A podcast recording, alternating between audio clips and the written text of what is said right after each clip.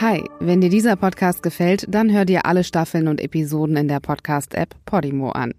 Du kannst dir jetzt 30 Tage lang alles kostenlos anhören, so viel du willst. Gehe dazu einfach auf podimo.de slash bigquestions. Das ist p-o-d-i-m-o.de slash bigquestions. Und melde dich an. Den Link findest du auch in den Show Notes.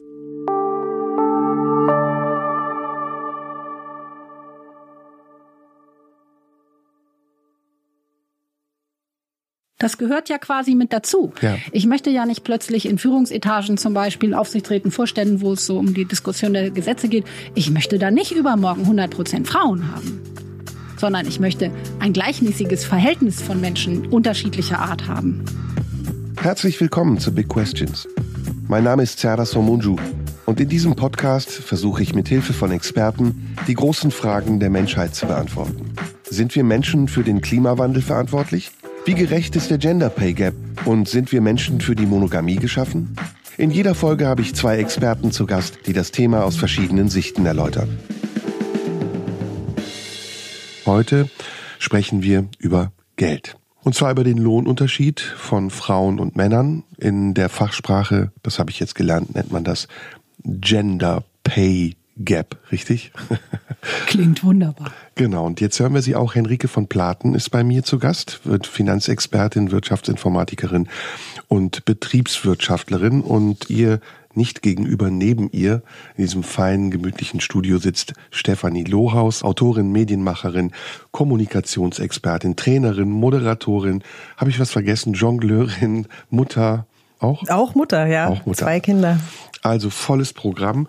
Ich habe eben euch schon gesagt, wir duzen uns, damit es nicht so angespannt ist, dass ich von dem Thema selbst zwar Ahnung habe, aber mich jetzt nicht ausgiebig damit beschäftigt habe. Deswegen bin ich sehr gespannt auf das, was ihr mir dazu zu erzählen habt. Henrike, es gibt offensichtlich einen Unterschied bei der Bezahlung zwischen Männern und Frauen. Ist das richtig? Das ist korrekt.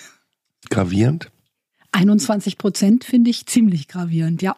Weil Frauen schlechter arbeiten oder die schlechteren Menschen sind, die ja, schlechteren sagen, Männer weder sind? Noch.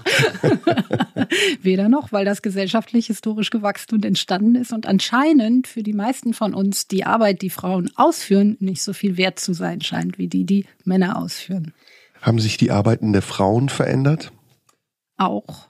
Was machen Frauen heute, was sie vor 100 Jahren nicht gemacht haben? Ja, da gibt's ein schönes Beispiel. Sie sind zum Beispiel Grundschullehrerin, ist irgendwie ein nicht so toll angesehener Beruf heutzutage, wird auch nicht so besonders gut bezahlt. War mal ganz anders, als Grundschullehrer noch rein männlich waren, als Frauen noch nicht mal oder Mädchen noch nicht mal zur Schule gingen. Da konnte man von dem Job gut leben, die ganze Familie ernähren. Jetzt sind es mehrheitlich Frauen. Irgendwas hat sich verändert. Stefanie, wir haben ja immer zwei Experten, Expertinnen hier zu Gast, die nicht unbedingt kontrovers miteinander sprechen müssen, aber wahrscheinlich unterschiedliche Blickwinkel auf das Thema haben. Bist du auch der Meinung, dass Frauen unterbezahlt sind? Auf jeden Fall. Auf jeden Fall. Da gibt's keine Kontroverse zwischen uns. Wo liegt die Kontroverse zwischen euch? Das weiß ich auch nicht. Ich denke, wir sind da, um das herauszufinden. Da bin ich mal sehr gespannt. Gehen wir in die Geschichte. Wir rollen das Thema mal vielleicht ein bisschen von vorne auf. Ihr seid eingeladen dazu, das zu sagen, was ihr denkt, jederzeit. Deswegen, ich frage euch jetzt nicht nacheinander ab, sondern sagt einfach, wenn ihr Lust habt, was dazu zu sagen. Das Rollenbild der Frau hat sich verändert. Noch vor 100 Jahren, vor vielleicht 50 Jahren, war die Frau kann man sagen, angewiesen auf den Mann als Ernährer, als Familienoberhaupt, als derjenige, der den Schutzmantel bildet. Und wenn sie sich entfalten wollte, wenn sie abseits von den tradierten Rollenbildern ihren eigenen Weg gehen wollte, dann war das zumindest schwer bis unmöglich. Und in den letzten Jahren hat sich das sehr verändert. Bevor wir darauf zu sprechen kommen, was dann wieder für neue Konflikte daraus entstanden sind, hat sich das verändert oder wann hat es sich verändert und wie hat es sich verändert? Naja, das hat sich also im Endeffekt vor allem seit der zweiten Welle der Frauenbewegung verändert, die ja genau diese Ungleichheit angefangen hat zu thematisieren und auch tatsächlich ja, Gesetzesänderungen eingefordert hat. Die sind auch nicht die ersten, also tatsächlich gibt es natürlich noch die erste Welle der Frauenbewegung, aber vieles, was die gemacht haben, also damals um die Jahrhundertwende, wurde eben durch den Zweiten Weltkrieg, den Nationalsozialismus quasi wieder rückgängig gemacht und geriet in Vergessenheit. Und deswegen würde ich schon sagen, für das, was wir jetzt haben, ist eben der Feminismus ja glücklicherweise entstanden und hat da viel in Bewegung gebracht. Aber wir haben eben nach wie vor große Diskrepanzen. Also wir haben de facto eben keine Gleichheit zwischen Männern und Frauen erreicht. Die erste Welle der Frauenbewegung, wenn ich dich jetzt richtig verstanden habe, hat irgendwann den Anfang des vorvergangenen Jahrhunderts stattgefunden. Die Zeit von Rosa Luxemburg und Marie Curie, schätze ich. Ist das richtig? Nee, schon vorher. Also äh, theoretisch müssen wir zurückgehen zur französischen Revolution. Ne? Mhm. Also da gab es Olympe de Gouges, die damals eben die Rechte, die sich quasi die nicht adeligen Männer erstritten haben, auch für die Frauen gefordert Johanna hat. von Orleans vielleicht auch? Das weiß ich nicht, aber bei, bei Olympe Gouche würde ich sozusagen eine klasse Zäsur setzen, weil eben genau diese Vorstellung, dass alle Menschen gleich sind, das ist ja ein demokratischer Wert und quasi mit der Entstehung der Demokratie und demokratischen Werten kamen eben auch die Frauenrechte aufs Tableau. Also solange man quasi davon ausgegangen ist, dass Ungleichheit gerecht ist, ne, weil sie eben von Gott oder von einer höheren Instanz gegeben ist, brauchten wir auch keine Frauenrechte. Die Rolle der Kirche ist wahrscheinlich nicht unerheblich in diesem Thema. Was hat sich dann getan ab der französischen Revolution, Henrike?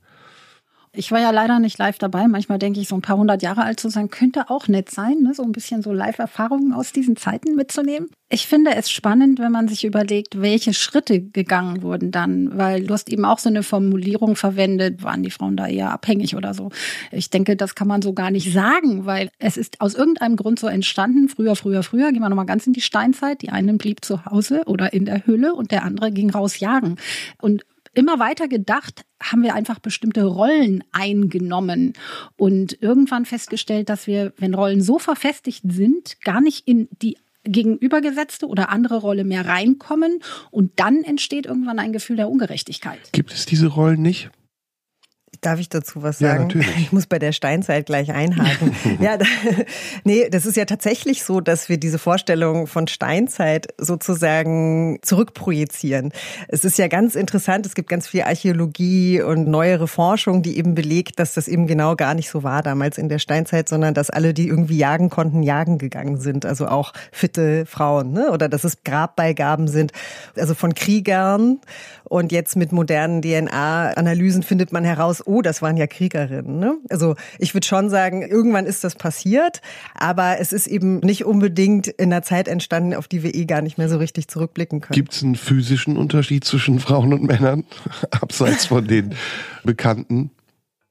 Also ja und nein. Ne? Also natürlich, ich versuche mir das immer vorzustellen, die Geschlechterforschung jetzt, die fasst die Unterschiede zwischen Männern und Frauen eher immer in so Kurvendiagrammen. Ne? Also ja, es gibt sozusagen auf diesen Kurven Verschiedenheiten, aber gleichzeitig sind Frauen und Männer auch in sich vielfältig. Also es gibt ja eben auch Frauen, die sind größer als Männer oder auch stärker als Männer oder schlauer als Männer ne? also und so weiter. Gehört also zur Definition der Rollenbilder tatsächlich auch, dass man die Unterschiede erkennt und dass man die Unterschiede nicht als besser oder schlechter erkennt, sondern als gegeben anerkennt. Naja, was heißt hier Unterschiede? Wenn ich mir jetzt vorstelle, schönes Beispiel wird immer wieder gerne genommen, was ist Arbeit wert, warum bezahle ich für bestimmte Tätigkeiten, wie viel. Und ich stelle mir jetzt vor, eine Person muss etwas Schweres hochheben. Das wiegt 50 Kilo. Das ist entweder ein anderer Mensch oder ein Zementsack. Es gibt wiederum zwei Personen, die das jeweils auch können die also diese Fähigkeit haben. Die unterscheiden sich vielleicht optisch von der Größe oder was auch immer, aber beide sind in der Lage, diese 50 Kilo hochzuheben. Das eine ist ein Mann, das andere ist eine Frau. In ist der Regel hebt so? der Mann den Zementsack und die Frau als Pflegekraft die Person. In der Folge, warum auch immer, wird irgendwie das eine besser honoriert und besser bezahlt als das andere. Da kommen wir noch hin. Also, dass die Ungerechtigkeit in der Bezahlung existiert, da sind wir uns, glaube ich, einig. Das genau, nur die Tätigkeit. Ne? Also es ist ja eher egal, Beide sind körperlich in der Lage, das zu tun. Also alle sind in der Lage, so etwas umzusetzen und so ein Gewicht zu heben. Also warum geht es immer um den Unterschied der Person? Also auf was willst Bitte, du hinaus? Ich möchte da einmal kurz meinen Lieblingssoziologen Erin Goffman zitieren, der sprach von Genderismus. Also das ist aus den 60ern und er sagt, ja, wenn wir jetzt alle Studien zusammennehmen, dann sehen wir, okay, Frauen gebären in der Regel Kinder. Also heute haben wir ja auch noch manche Transmänner, die Kinder gebären, aber es war damals noch nicht so der Diskurs. Frauen gebären Kinder und es gibt irgendwie ist mit diesem räumlichen Vorstellungsvermögen. Das ist so das, was man ungefähr als gesichert annehmen kann an Unterschieden. Und daraus ergibt sich aber so ein signifikanter Unterschied für die gesamte Biografie und den Lebensverlauf, der ist nicht gerechtfertigt. Das heißt eben nicht, dass es keine Unterschiede gibt, nur diese Unterschiede, die es gibt, die rechtfertigen eben nicht, dass quasi die jeweiligen Erwerbsverläufe oder überhaupt Lebensverläufe so stark vorgegeben sind und wir uns alle in diese Muster reinpressen Deshalb versuche ich es jetzt auch erstmal schrittweise aufzubauen, bevor wir dann wirklich zu diesem etwas komplexeren Thema kommen. Eure, sagen wir mal, Gegner sind es nicht. Diejenigen, die euch widersprechen, sind wahrscheinlich in der Regel Männer, die sagen, das ist alles viel zu feingliedrig gedacht. Es gibt dieses Rollenbild und die Frauen wollen gleich behandelt werden, sind aber selbst sehr ungerecht, wenn es darum geht, ihre Posten oder ihre Pfründe zu verteilen. Ist das ein Argument, das man gelten lassen muss? Also ich habe jetzt neulich, glaube ich, einen Kabarettisten gesehen, ich weiß nicht mehr, wer es war, der hat genau darüber einen Sketch gespielt und gesagt, ich kann ja auch nicht in Frauenberufe. Warum wollen dann die Frauen in Männerberufe und warum wollen sie vor allem gleich behandelt werden? Warum sind das Frauen- und Männerberufe? Ich weiß es ja. auch nicht. Ich frage also euch. Ich also, habe es nicht erfunden. Ich weiß. Aber äh, ich ist halt nur so die schuld. Gegenfrage an der Stelle. Ne? Was das, macht einen Frauenberuf zum Frauenberuf oder also, andersrum? Ne? Na, es gibt ja schon bestimmte Berufszweige, die traditionell eher von Frauen besetzt sind, warum auch immer, und andere, die von Männern eher besetzt sind. Du hast gesagt, das ist ein körperlicher Unterschied manchmal, oder vielleicht gibt es diesen Unterschied ja, auch genau. nicht. Ja, manchmal gibt es aber tatsächlich auch, also ich habe selten Müllfrauen gesehen. Ich sehe oft oh, Müllmänner. immer mehr hier in Berlin. Ja, ist das okay? Also ich, das habe ich nicht also gesehen. Also gerade beim Müll ist jetzt in Berlin zum Beispiel, also gerade in Berlin nicht mehr so ein gutes Beispiel, weil die sich massiv dafür engagiert haben, dass da mehr Frauen reingehen. Also gibt es keine Jobs, die mehrheitlich von Männern gemacht werden? Würdest du das? Äh werden, aber es müsste nicht so sein. Also alle Jobs können von allen Geschlechtern inklusive Transgender ja. gemacht werden. Ja. Gut. Wenn es das gibt, so ist. Ja, es gibt ja es auch gibt, keine. Die Unterschiede gibt, sind nicht relevant. Nee, und es hört sich so an, wie als gäbe es irgendein Frauenkomitee, was jetzt Männern verbietet, in Pflegeberufe zu gehen. Genau. Das Gegenteil ist der Fall. Ja. ja. also es wird ja tatsächlich aktiv geworben. Mein Mann wird zum Beispiel gerade Grundschullehrer tatsächlich cool. und ist da sehr gefragt. Ja, eben weil er auch einer von wenigen Männern Wer ist. Wer hindert euch Frauen dann daran, das zu tun? Wer bestimmt die Ungerechtigkeit? Ich glaube nicht, dass die sich bestimmt oder dass jemand jemand anderen bewusst hindert. Also ich meine, wer hindert denn die Männer daran, Pflegekraft zu werden oder Grundschullehrer zu werden? Das ist, glaube ich, einfach auch eine falsche Art und Weise, das Thema anzudenken, immer davon auszugehen, da gibt es Opfer, die werden behindert und was auch immer und können dann, irgendwas dann denk nicht. Es richtig ne? an. Sondern es ist eher so der Fall, letzten Endes wird dir gezeigt, was du kannst oder was du nicht kannst. Du lernst bestimmte Berufe kennen oder auch nicht kennen. Die Berufsbilder, die Mädchen und Jungs in der Schule kennenlernen, sind ein Bruchteil der Berufe, die es tatsächlich gibt. Also die Auswahl, die mir zur Verfügung gestellt wird als Kind, die ist relativ klein. Und dann sortiere ich mich da irgendwie ein und dann tendieren Menschen dazu, auch Dinge nachzumachen, die sie sehen. Und dann habe ich vielleicht auch Eltern, die, ich habe sicherlich Eltern und die machen irgendwas und häufig gehen Kinder in ähnliche Richtungen oder in ähnliche Richtungen wie des Umfeldes. Und wenn ich dann bestimmte Dinge einfach immer sehe und ich sehe, Männer sind immer Piloten und Männer sind immer auf dem Bau und Frauen sind immer zu Hause und Frauen sind immer in den Küchen oder in den Krankenhäusern, dann ahme ich das nach. Also dann entwickelt sich das gesellschaftlich. Das ist nicht, dass das verboten ist, das eine oder andere zu werden. Aber immer, wenn ich ausschere, immer wenn ich der eine Fisch bin, der mal in die andere Richtung schwimmt, gegen den Strom, dann habe ich es schwerer. Dann hm. kämpfe ich, dann habe ich Gegenwind, dann tue ich mich schwer. Und dann höre ich vielleicht auch irgendwann auf, weil viele Menschen oder die meisten Menschen wollen das nicht oder ertragen das auch nicht. Ja, bitte. Ja, wir hindern uns sozusagen selber. Ne? Also das ja. ist quasi ähm, unbewusste Stereotype, Normen, die sich immer weiter vorschreiben und die haben eben ganz viel damit zu tun, dass wir Menschen, die etwas machen, was außerhalb der Norm steht, sanktionieren. Ja, also dass Witze gemacht werden, sich drüber lustig gemacht wird, dass Vorurteile herrschen. Aber gibt es überhaupt eine Norm? Wenn ich euch jetzt richtig verstanden habe, gibt es die nicht. Es wäre schön, wenn es sie nicht gäbe und es bräuchte sie eigentlich ja auch Wer nicht. Aber wir handeln danach. Hm. Und das ist tatsächlich die Gesellschaft. Das fängt, wie gesagt, ja wirklich, das fängt ganz, ganz klein an. In der Familie. Ja. Also die Mutter bringt der Tochter bei, dass sie eine bestimmte Rolle hat. Und der Vater dem Sohn und so weiter. Also und genau in, so. In den Schulen, ErzieherInnen ja. und so weiter. Und natürlich gibt's immer wieder Ausnahmen, ne? oder man kann das natürlich beeinflussen. Also es ist jetzt zum Beispiel auch kein Wunder, dass ich bestimmte Normen auch breche, persönlich aber es ist sehr schwer, das als Individuum zu tun. Und es bewegt sich eben immer innerhalb von einem bestimmten Rahmen. Ich war zum Beispiel in Mathe ganz gut, trotzdem habe ich Kulturwissenschaften studiert. Schönes Beispiel übrigens, weil ich habe schon echt viele Frauen kennengelernt und ich bin da vorher nicht drauf gekommen, aber ich habe über die Jahre häufig Frauen kennengelernt, die mir ab einem bestimmten Punkt im Gespräch irgendwann dann sagten, dass sie auf reinen Mädchenschulen waren. Und das war erstaunlich. Also ich kann es nicht statistisch nachweisen, vielleicht gibt es dazu eine Studie, keine Ahnung. Aber alle Frauen, die ich kennengelernt habe, die in Mädchenschulen, Internaten oder wo auch immer waren, haben einen in der Regel anderen Bezug zu naturwissenschaftlichen Feldern, Physik, Mathe und so weiter und erzählen dann, wenn man nachfragt, auch eher, dass das auch völlig egal war und dass es in dieser Klasse von dann 20 Mädchen eben welche gab, die Mathe mochten und welche gab, die es nicht mochten. Aber der Fakt, dass wenn man die gemischte Klasse hat, dann sozusagen immer, es heißt, die Jungs können das, die Mädchen können das sowieso, der fand nicht statt und demzufolge haben die sich, ich sag mal, einfach ganz normal entwickelt. Mhm. Und das finde ich einerseits erstaunlich, andererseits auch irgendwie wieder erschreckend, aber es zeigt doch auch, wie sehr wir von dem, was um uns herum passiert, letzten Endes auch beeinflusst werden. Ne? Wie sehr orientiert sich denn die Frau bei der Definition ihres eigenen Rollenbildes an der Vorgabe des männlichen Rollenbildes? Keine Ahnung, aber ich gehe davon aus, dass das genauso ist wie andersrum gedacht. Gibt es einen Unterschied zwischen Gleichstellung und Gleichberechtigung? Gibt es garantiert eine Definition? Ja, für, also du die gleich, auf ich versuch's mal. Also Gleichberechtigung ist sozusagen die Vorstufe von Gleichstellung. Also ja. da geht's eben um gleichberechtigt zu sein, die gleichen Rechte zu haben. Ne, da würde ich sagen, sind wir schon recht weit, weil viele Rechte wurden abgeschafft, die eben die Rechte von Frauen beschnitten haben. Zum Beispiel, dass Frauen ein eigenes Konto eröffnen dürfen oder bis in die 70er hinein durfte der Ehemann ja noch der Ehefrau verbieten, berufstätig zu sein. Das gibt's heute alles nicht mehr.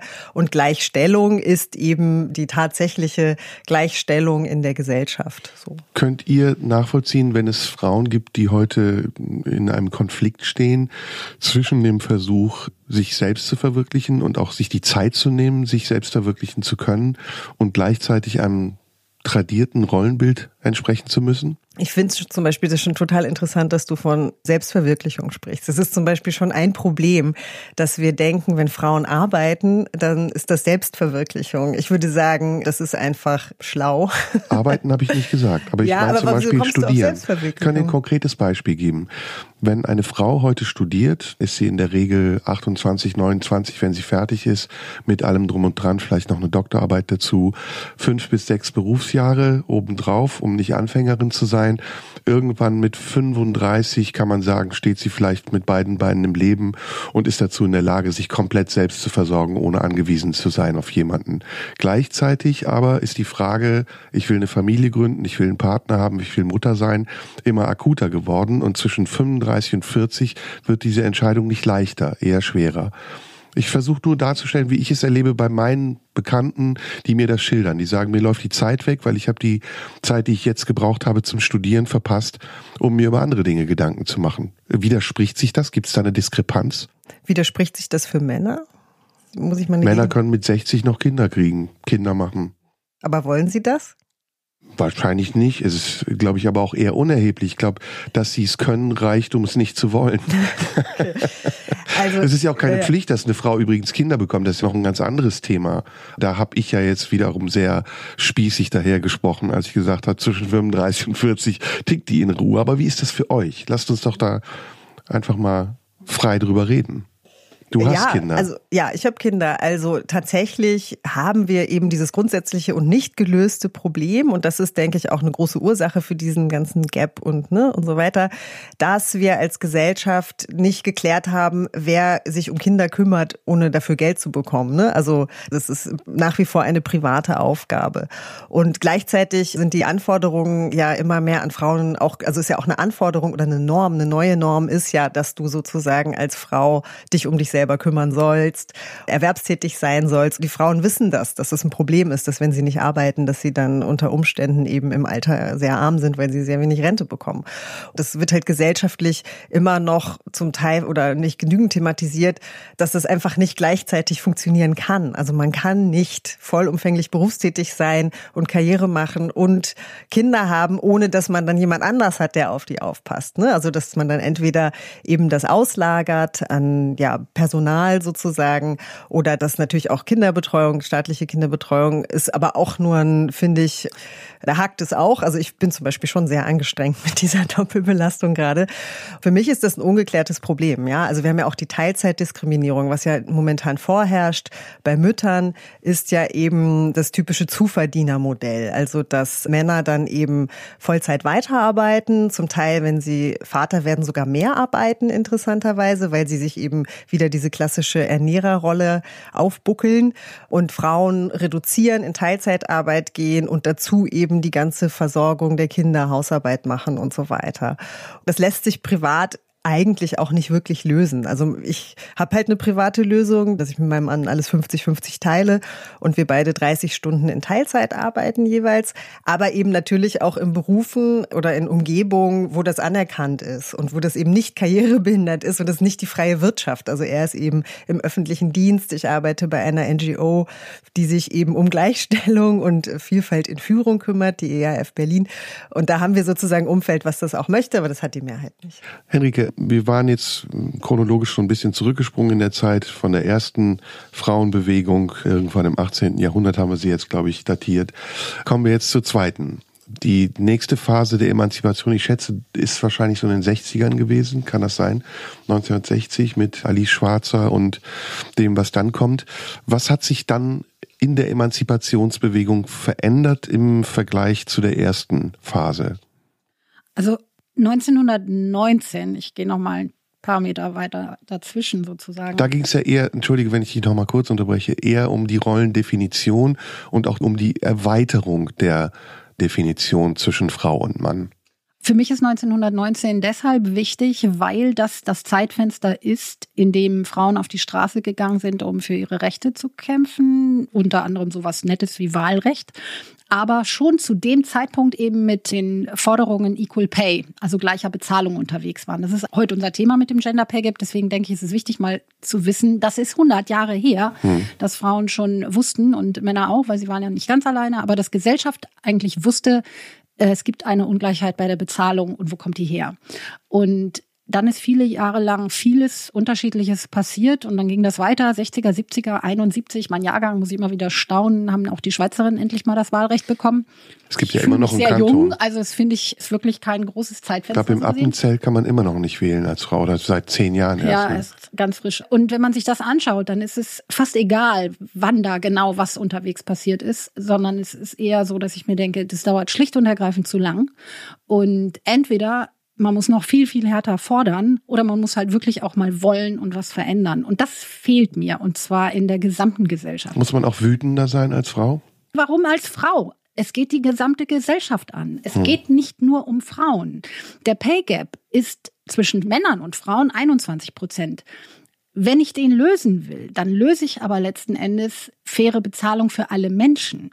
Weil unsere große Forderung oder womit ich mich ja quasi Tag ein, Tag aus beschäftige, ist, wie schafft man es, dass die Unternehmen, also quasi da, wo das Geld bezahlt wird, ne? also irgendjemand bezahlt uns alle ja für das, was wir tun.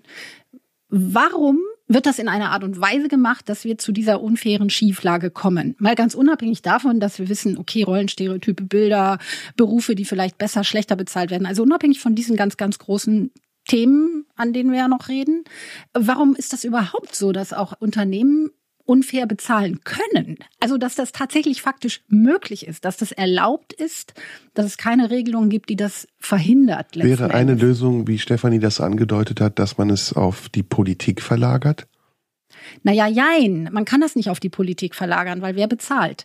Am Ende bezahlt das Unternehmen die Löhne. Und die Politik kann einen Rahmen geben, und die kann auch irgendwie Grenzen setzen und sagen, okay, das und das geht nicht oder ist nicht gestattet oder. Sie kann aber auch fördern. Also sie, sie kann, kann zum Beispiel fördern, aber ich möchte nicht gefördert werden.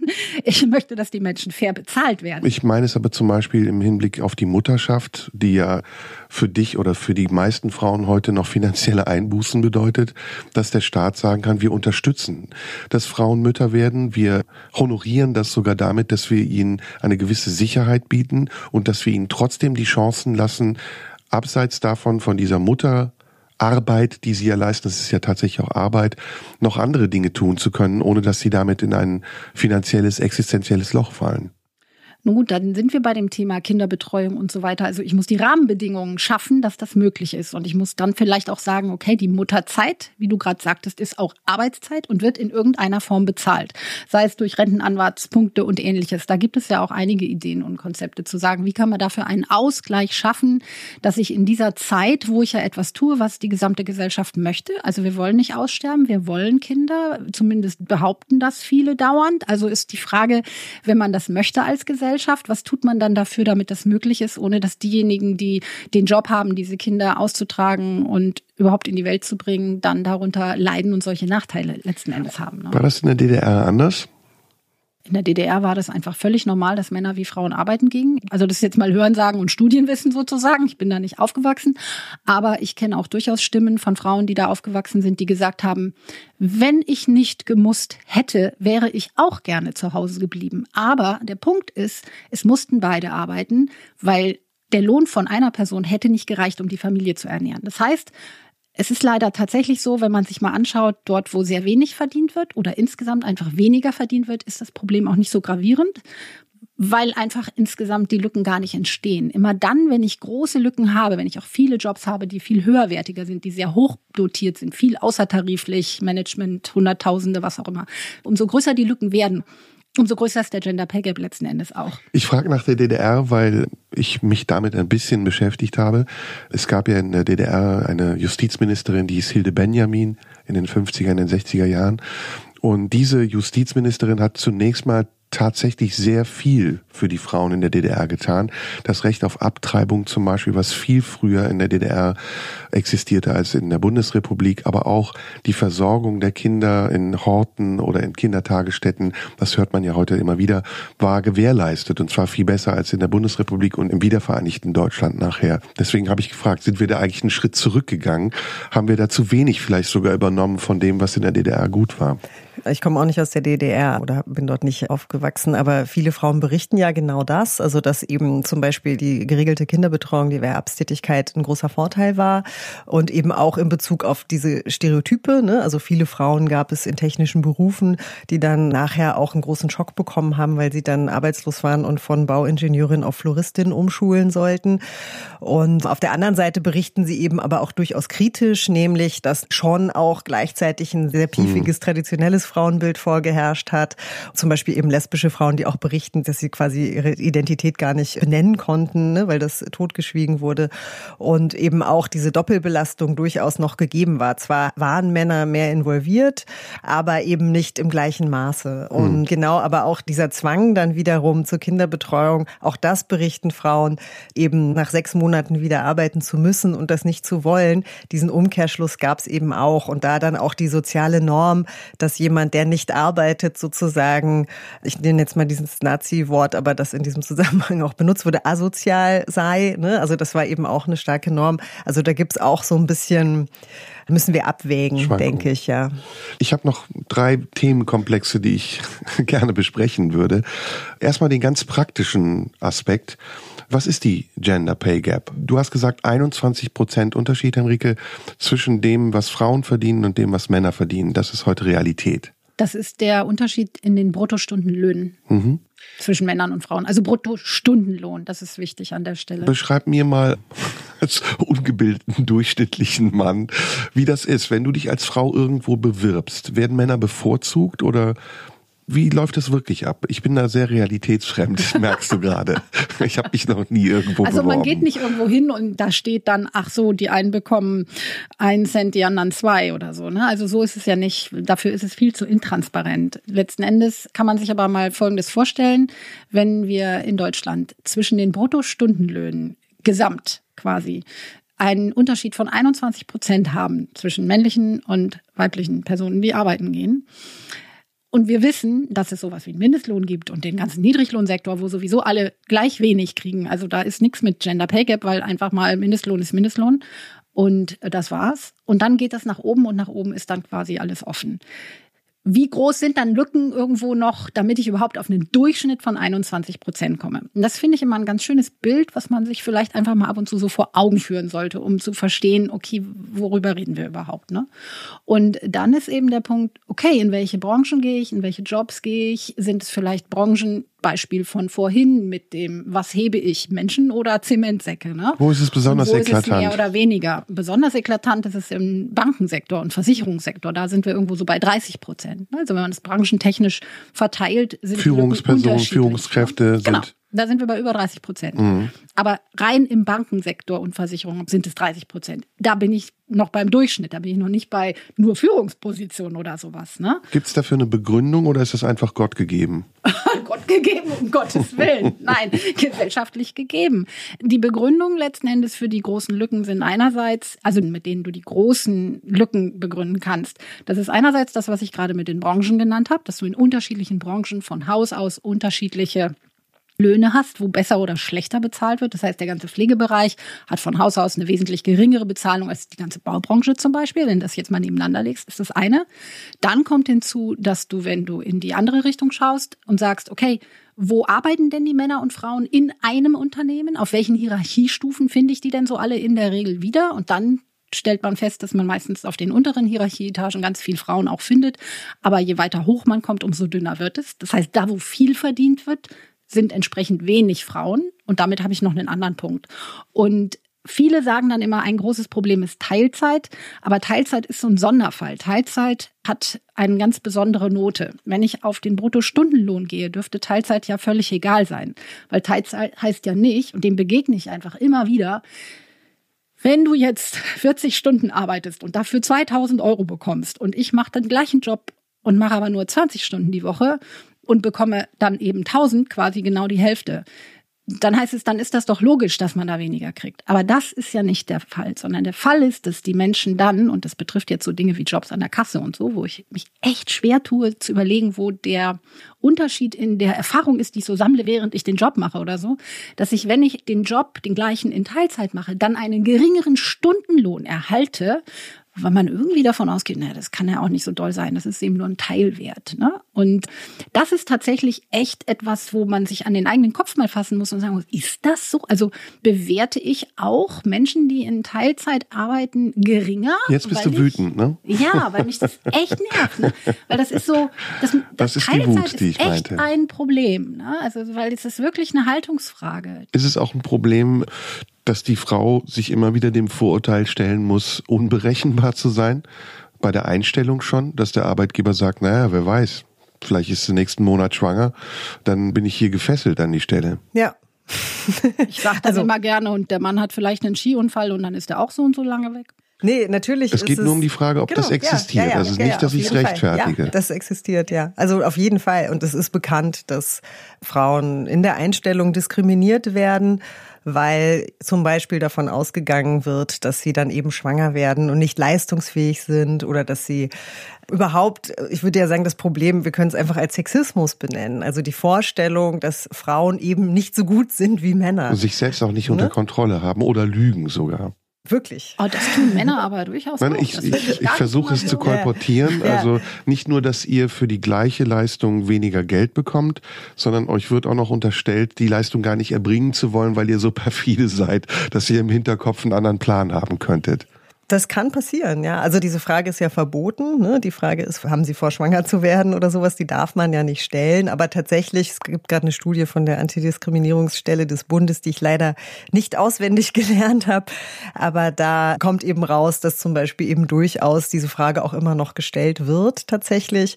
Und dass eben Frauen auch für bestimmte Positionen gar nicht erst eingeladen werden. Also, Jetzt ne? kommen wir zum zweiten Themenkomplex. Inwiefern konterkarieren dann Frauen selbst eure wichtige Arbeit um Anerkennung?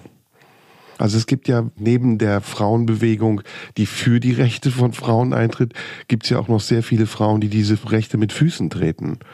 Gibt es da einen innerfraulichen Dialog?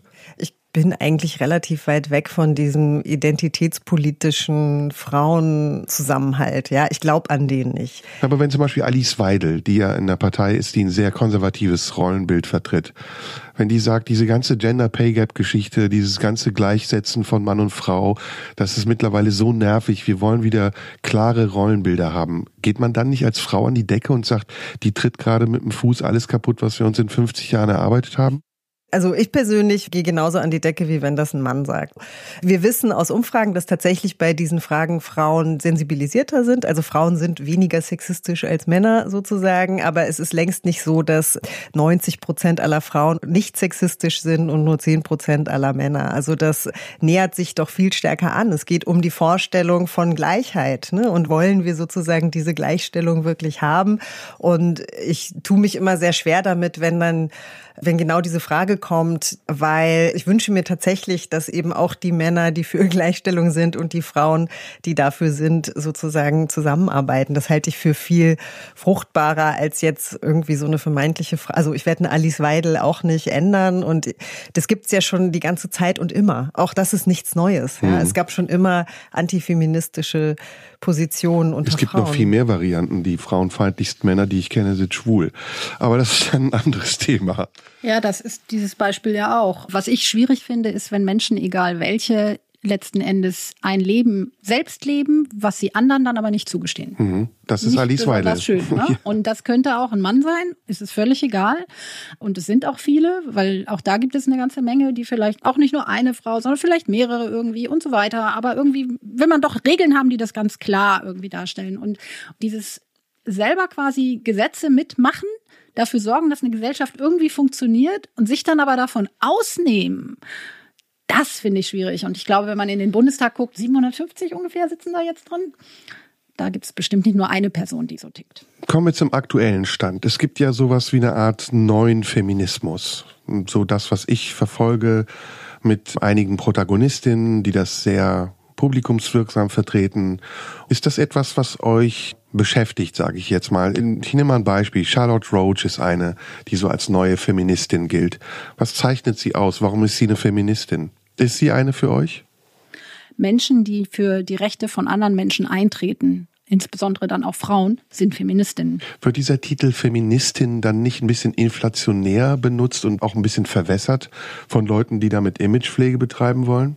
Also es gibt da ja kein Komitee, auch kein Feministinnenkomitee, das jetzt bestimmt, du bist Feministin. Darum geht's ja nicht. Es geht um nee, deine Meinung einfach, wie du das Es ist eine Selbstbezeichnung. Genau. Also ich finde Charlotte Roche jetzt Mittel irgendwie, habe ich gar nicht so eine Meinung zu, hat gute Sachen gemacht oder gesagt und auch Sachen, die ich problematisch finde. Aber jetzt nehmen wir zum Beispiel Ivanka Trump. Auch Ivanka Trump nennt sich Feministin. Mhm. Ne? Also das wäre so ein maximal Fälscher kann es nicht sein Beispiel. Also Wird der Begriff dadurch enteignet? Ich bin da immer so ein bisschen zwiegespalten. Also tatsächlich finde ich es schon, also ne, welche Inhalte sind das dann? Tatsächlich ist es aber auch so, dass jetzt nicht alle Frauen rumrennen und sagen, sie sind, oder alle konservativen Frauen rumrennen und sagen, sie sind Feministin.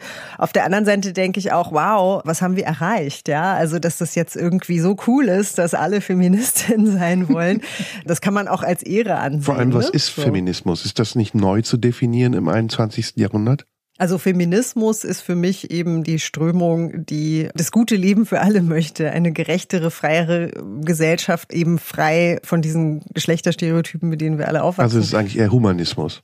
Naja, du kannst es ja beziehen auf das Thema, ich trete eben für die Frauen auch ein. Also, oder in dem Fall, die, wenn ich jetzt sage, wir teilen uns mal so in etwa 50-50 die Erde auf in Männer und Frauen und wir treten für die ein, die noch mehr benachteiligt werden, größtenteils. Das sind halt gerade die Frauen. Und in dem Zusammenhang würde ich auch sagen, wenn man jetzt sagt Feminismus, dann ist das genau wie du es gerade gesagt hast, Stefanie aber eben im Punkt nicht Humanismus, sondern wir treten ja vermehrt für die Frauenrechte ein. Wenn man schon sagt, man ist Feminist oder Feministin, tritt man auch genau dafür ein, diese Lücke von den Frauen zu den Männern zu schließen.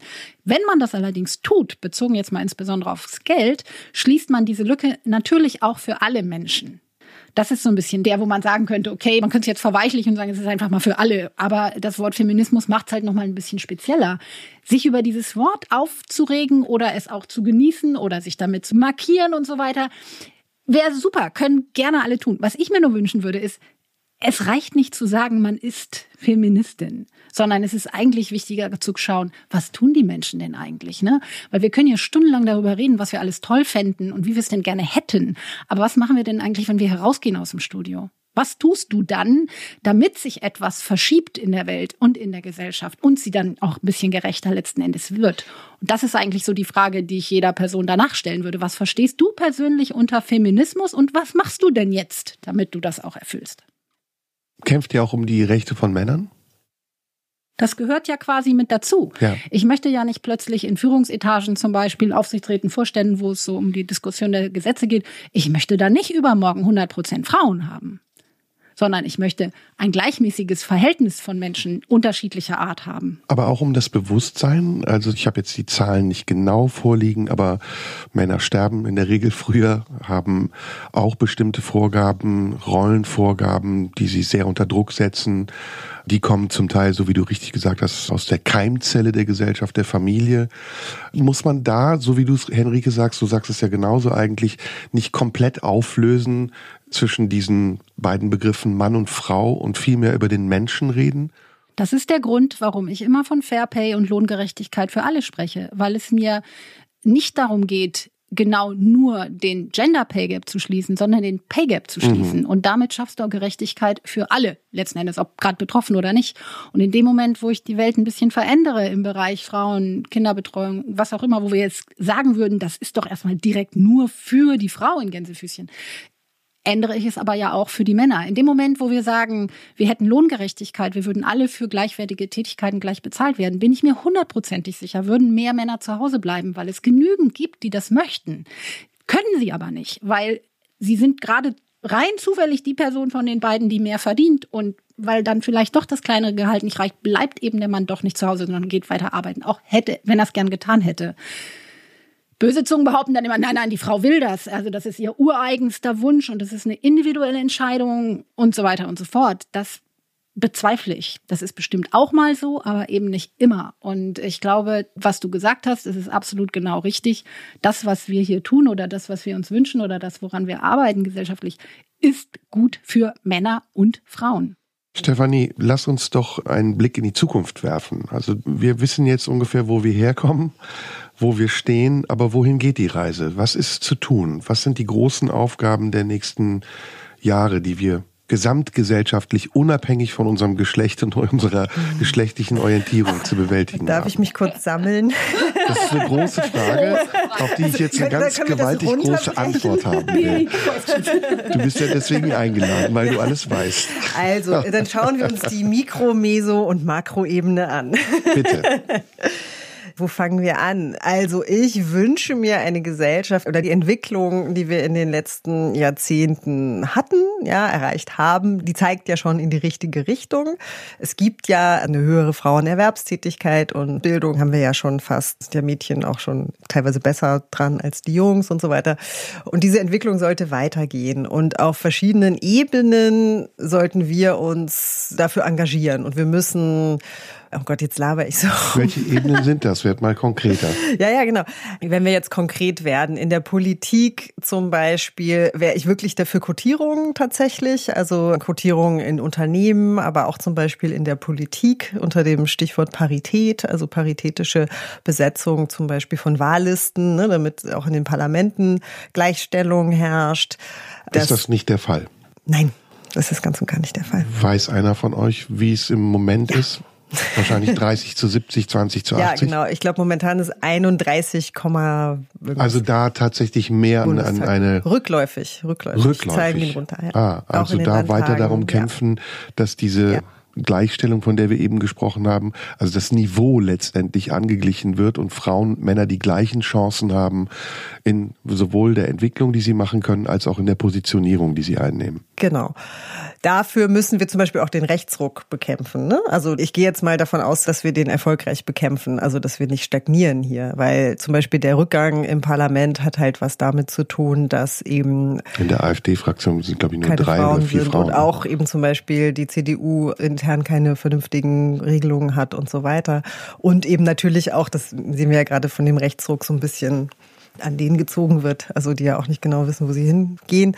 Wir haben den Rechtsruck erfolgreich besiegt und es geht vorwärts. Welche Maßnahmen? Also Quoten für Unternehmen, für die Politik. Dann eben dieses große Thema Care-Arbeit, was ich ansprach. Also wie verteilen wir diese unbezahlte Sorgearbeit? Ne? Dann das Thema Sexismus. Also was tun wir gegen die sexistischen Einstellungen und Vorstellungen in unseren Köpfen? Also gegen die Zuweisungen, die existieren. Genau. Und in Sexismus führen letztendlich. Genau, also Sexismus ist die Diskriminierung aufgrund von Geschlecht, ne, strukturell oder auch eben durch sexuelle Belästigung oder sowas. Also, dass wir sozusagen das fördern, dass Menschen diese sexistischen Stereotype verändern, verlieren. Fangen wir zum Beispiel an mit Bildungsarbeit im Kindergarten, in Schulen, dass die gendersensibel gestaltet wird, dass die pädagogischen Kräfte da auch geschult werden. Dann, okay, Maßnahmen. Das ist ja schon sehr viel. Ja. Habt ihr beide den Eindruck, der dass der Umgang der Geschlechter miteinander friedlicher geworden ist? Ich bin mir da nicht sicher. Also wir haben ja gerade diese erschreckenden Studien zu Gewalt gegen Frauen tatsächlich. Also wenn wir jetzt so als absolute Speerspitze das Thema häusliche Gewalt, Partnerschaftsgewalt nehmen. Ich habe neulich zum Beispiel gelesen, dass die gestiegen ist. Ja, es kann aber auch sein, dass sie einfach mehr angezeigt wird. Ich sage es im Hinblick zum Beispiel auf die Sexismusdebatte. Ich weiß nicht, ob ihr das mitbekommen habt. In Amerika ist es ja noch ein bisschen extremer als hier im Moment. So extrem, dass die Männer sich ja fast schon verfolgt fühlen von überempfindlichen Frauen und deswegen nicht in einem Aufzug zusammenfahren? Oder ist das Hysterie? Ist das noch ein Umgang, der der Realität entspricht? Ich erinnere mich an die Talkshow-Debatten um Hashtag Aufschrei. Mhm. Erinnert ihr euch? Also das deutsche MeToo sozusagen 2013. Und das war genau die Talkshow in Amerika mit dem Aufzug. Das wird immer als Beispiel mhm. angebracht. Ich bin mir ja gar nicht sicher, ob das so ist oder ob da Einzelfälle rausgepickt werden. Weil ich persönlich, ich kann das in meinem Privat Privatumfeld überhaupt, ich sehe überhaupt keine verunsicherten Männer. Ich weiß immer nicht, wo, bist du verunsichert? Hast du den Eindruck? Nö. Also, ich bin mir nicht sicher, ob das nicht einfach Doch, so eine Art Urban Legend ist. Ja, du ich bin sehr angeregt durch das Gespräch, aber nicht verunsichert, überhaupt nicht. Also, ne, also ich bin mir nicht sicher, ob das nicht so eine Art Schreckensszenario ist. Es ähm, ist, glaube ich, einfach nur eine Gegenmaßnahme. Ich habe das Gefühl, das ist ein Gerücht, das man in die Welt setzt, um zu zeigen, wie übertrieben man die andere Seite findet und das, was sie von einem will.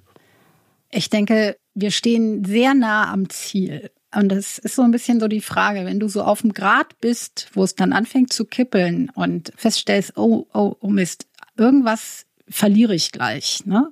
Und das hat was mit Macht zu tun, die einfach im Moment mehr bei Männern liegt.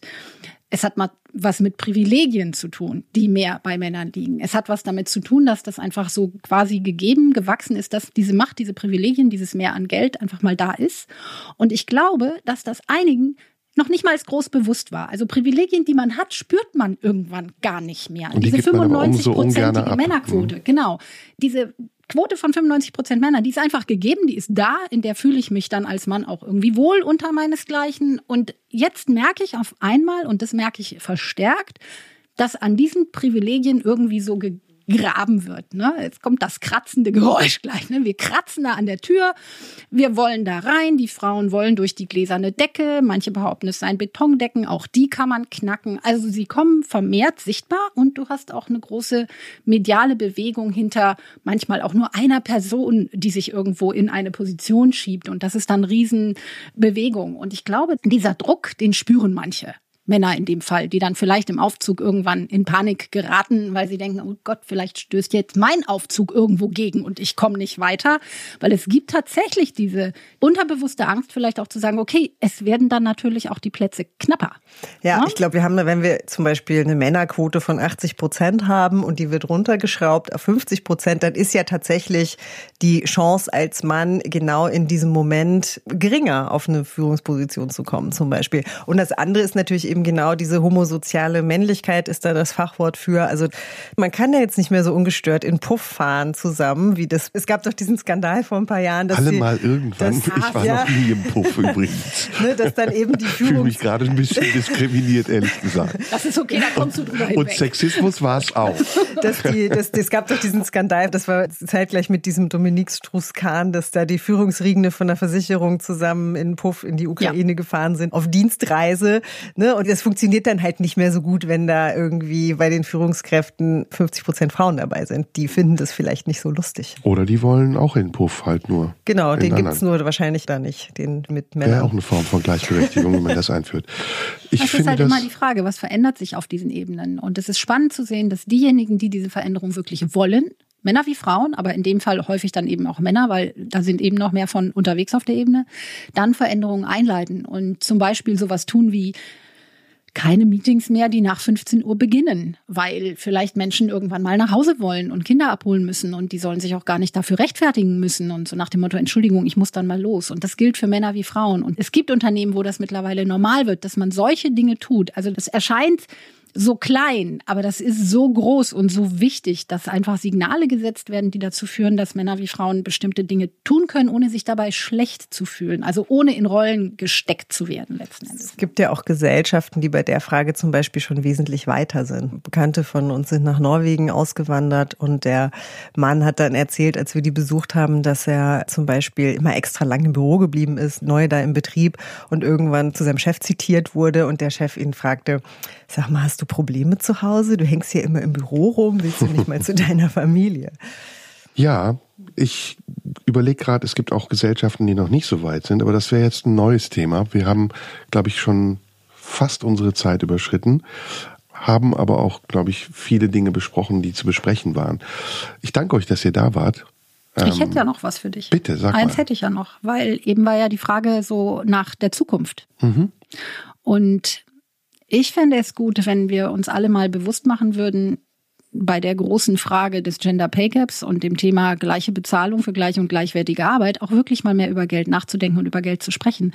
Weil Stefanie hat einen ganzen Strauß an ganz tollen Maßnahmen genannt, die aus meiner Perspektive allerdings nur funktionieren können, wenn wir das Thema Geld dabei immer mitdenken. Ich habe so das Gefühl, dass häufig Dinge getan werden, die sind irgendwie nett, die funktionieren auch, die bringen auch ein bisschen Mehrwert an unterschiedlichen Stellen, kann man aber auch schnell wieder beseitigen. Bestimmte Gesetze lassen sich auch schnell wieder wegwischen, außer dem Wahlrecht vielleicht. Wenn man das aber tut mit dem Hintergedanken, dass man gleiche Bezahlung erreichen möchte, also wirklich Macht und Privilegien am Ende gleichsetzen will, dann werden wir wesentlich schneller zum Ziel kommen. Wichtiger Punkt. Ich habe dich gar nicht gefragt danach, ne? Aber schön, dass du den selber aufgeführt Ich hast. würde auch noch gerne, ich habe auch noch einen Punkt, Jetzt kommt ja bald Fahrt.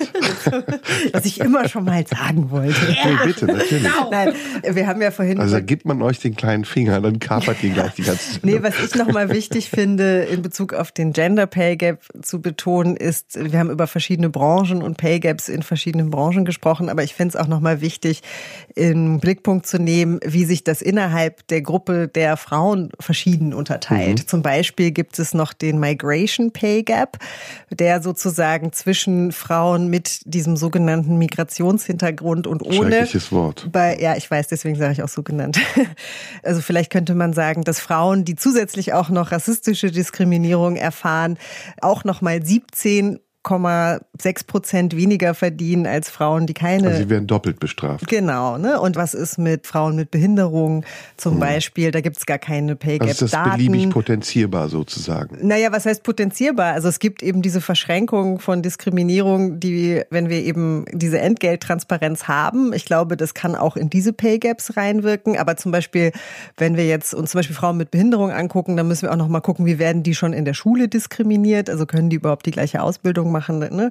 Wir haben auch noch Diskriminierung von Transfrauen, also wo tatsächlich Frauen, die einen extrem hohen Bildungsabschluss haben, dann wirklich im Niedriglohnsektor arbeiten. Also da wollte ich gerne noch am Ende einmal drauf eingehen, dass das also viele gesellschaftliche Faktoren auch noch mit beinhaltet. Ja. Ich glaube, du kriegst es halt dann weg, wenn du als die Person, die bezahlt, also als Unternehmen letzten Endes, und Gesetze können da natürlich den Rahmen bringen, es schaffst, deine Strukturen zu analysieren und deine Stellen vernünftig zu bewerten. Also es geht immer darum, wie schaffe ich es in meinem Unternehmen, die Tätigkeiten, die ich mir quasi einkaufe, das Personal, das ich einstelle, was die dann alles tun sollen, wie bewerte ich das? Und zwar völlig frei von dem Gedanken daran, wer diese Arbeit am Ende ausführt. Völlig egal, wer das macht. Ich gehe also, ohne die Menschen dabei zu betrachten, einfach mal an den Wert der Tätigkeiten, die umgesetzt wird. Und dann packe ich hinterher die Leute da rein und bezahle sie dementsprechend, weil ich ja weiß, was mir diese Tätigkeiten wert sind, weil ich ja weiß, was ich für meine Flasche Wasser hinterher verdienen werde, kann ich das ja entsprechend kalkulieren. Wenn ich das tue und dadurch ein transparentes System habe, was auch alle verstehen, also dass ich mich auch darauf einlassen kann, als die Person, die sich dort bewirbt, zu sagen, ah, so funktionieren die, so bewerten die Arbeit, dann will ich da auch arbeiten, dann passt die Kultur zu mir. Dann habe ich am Ende keine Pay Gaps mehr, gar keine. Also dann ist es völlig egal, ob Mann, Frau, Migrationshintergrund oder nicht. Es ist wirklich egal. Es geht tatsächlich darum, dass wir anfangen, die Arbeit, die getan wird, zu bewerten Und dann bezahle ich entsprechend, egal wer die Arbeit macht. Und das finde ich ein sehr wichtiges und gutes Schlusswort, dass wir nämlich nicht von Gender Pay Gap sprechen, sondern dass wir prinzipiell Pay Gaps einfach genau. bekämpfen.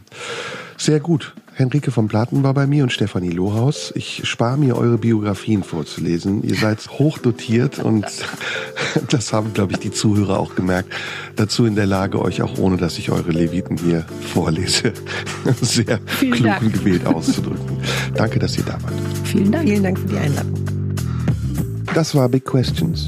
Mein Name ist Sarah Somunju und ich habe versucht, mit meinen Gästen die großen Fragen der Menschheit zu beantworten.